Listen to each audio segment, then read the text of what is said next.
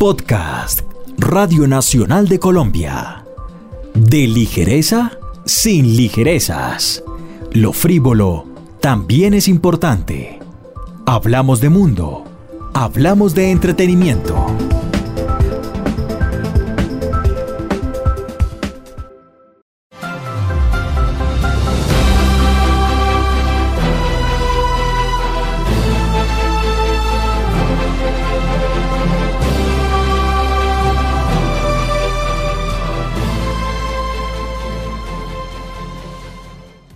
Cuenta la mitología griega que cuando Tetis, una de las ninfas del agua, se casó con Peleo, el rey de los mirmidones, Eris, la diosa de la discordia, se quedó por fuera de la lista de invitados. Y muy molesta y con intenciones de vengarse, hizo llegar a la fiesta una manzana con la siguiente inscripción: Para la más bella.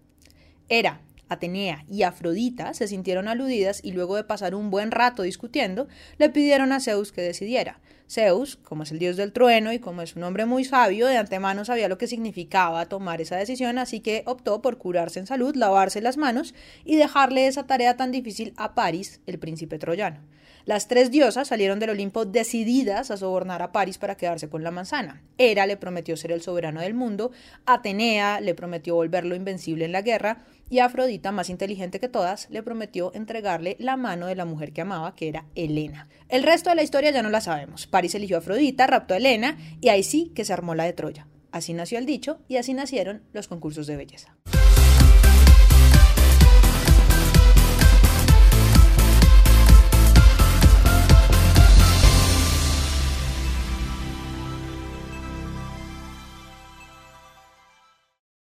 Mis Mundo, Mis Universo, Señorita Colombia, la Reina del Agua, del Bambuco, del Carnaval, del Café, de la Panela, del Maíz y de cuánta cosa se les ocurra. Los concursos de belleza existen desde que existe el mundo y me atrevo a asegurar que existirán por siempre.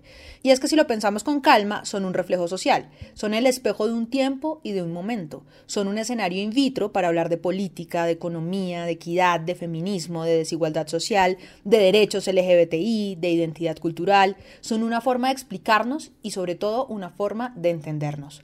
La historia del mundo se cuenta en reinados, la historia del mundo occidental se cuenta en reinados y por supuesto la historia de Colombia se cuenta en reinados.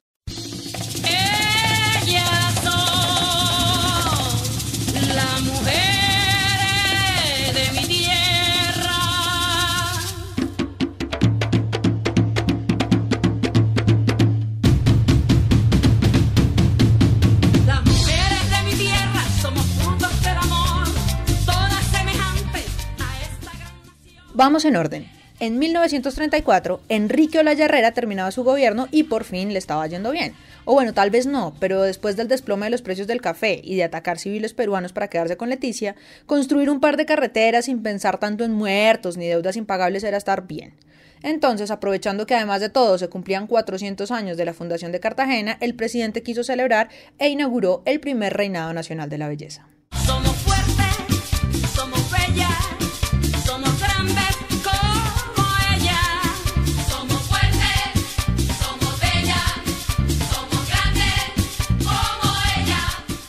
Esa dicha no duró mucho, porque después estalló la Segunda Guerra Mundial, se hicieron más fuertes las peleas entre liberales y conservadores, volvió la crisis económica del café, hubo tres presidentes, un golpe de Estado, aumentó la deuda externa, se declaró la guerra a los países del eje, bueno, en fin, llegó el caos. A nadie le importaba quién era la mujer más bella del país y por 13 años no hubo reinado.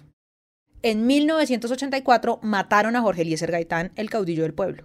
Hubo enfrentamientos políticos, saqueos, gente queriendo cobrar venganza y alrededor de 3.000 muertos. El certamen estuvo a punto de cancelarse, pero sus organizadores lograron levantar las prohibiciones con la condición de eliminar el desfile en traje de fantasía. Ese año ganó la señorita Bolívar Ada Porto Vélez y fue la reina del Bogotazo. Se esta raza colombiana la puedan barrer que nos hablen de esto los candidatos de la oligarquía. A los pueblos no se les puede robar el sentido de su nacionalismo. 1985 fue un año difícil. El M-19 se tomó el Palacio de Justicia y el volcán del Nevado del Ruiz sepultó a Armero. Colombia estaba de luto y el reinado quedó en la mitad de las dos fechas. Estuvo a punto de cancelarse, pero valieron más las implicaciones económicas, los costos de transmisión, lo que habían invertido los patrocinadores y lo que iba a llegarle a Cartagena por turismo. Entonces, finalmente sí hubo reinado, pero con una misa en vez de la fiesta inaugural para honrar a las víctimas.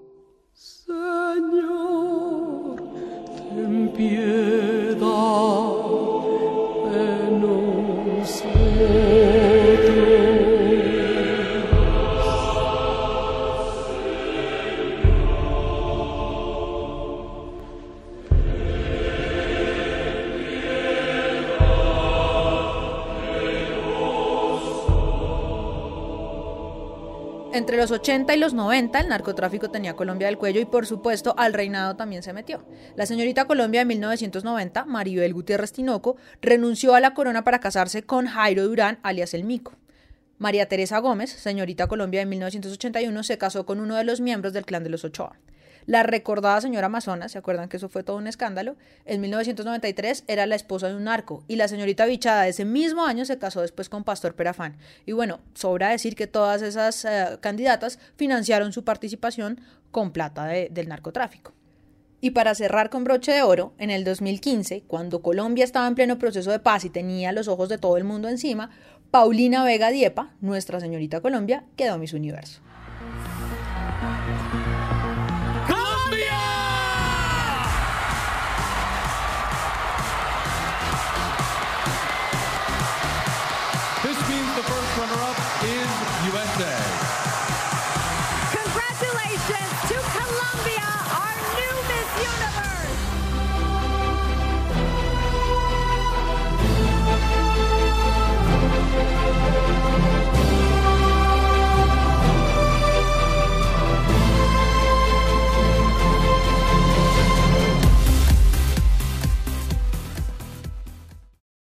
Y aquí va un bonus para entender lo que está pasando ahora con las fechas, los dobles reinados y las declaraciones homofóbicas de Miss Universo. Creo que el reinado de belleza, como es Miss Universo, es para mujeres, que nacemos mujeres y creo que para ella también sería una desventaja, entonces por eso hay que respetarla pero no compartirla.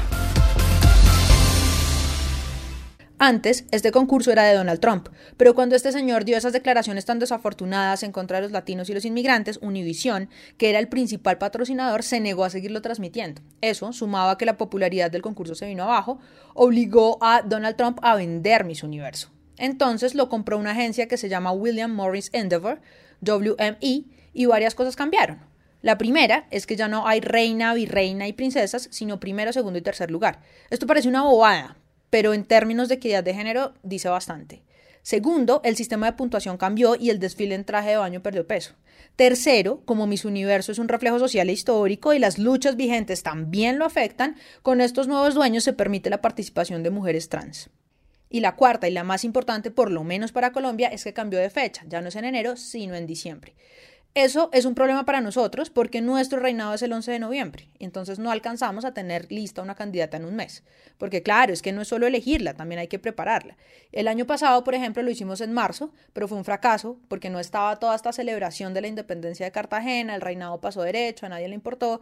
Es por eso que este año Raimundo Angulo y su organización optó por hacer un concurso de contingencia en Medellín. A ese iban las virreinas del año pasado y si ellas no querían o no podían, pues cada departamento ya tenía potestad para elegir a quien quisiera y como quisiera. Si era dedo, era dedo. Si era por eh, concurso, era por concurso.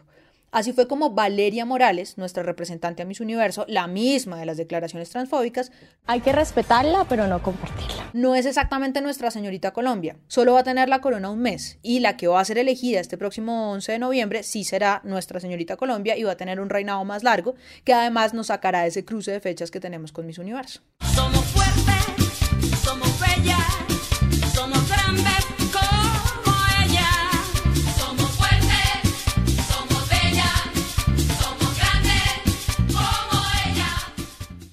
Resumiendo, los reinados unen, narran, cuestionan, son el reflejo de un momento y de un lugar, sirven para pensar el mundo, para ponerlo en entredicho, para criticarlo, para generar debates, controversias, para mirarnos tal y como somos, con defectos y virtudes. Los reinados sirven de lupa a los males que tenemos, pero también a nuestras luchas, cambian, evolucionan, son políticos y son la mejor forma que existe para contarnos. Y también quiero la paz mundial.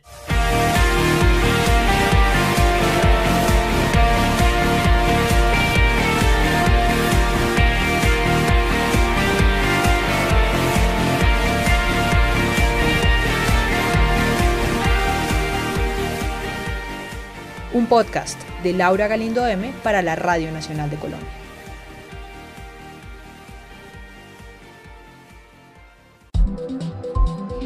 Acabas de escuchar De ligereza sin ligerezas, un podcast de Radio Nacional de Colombia.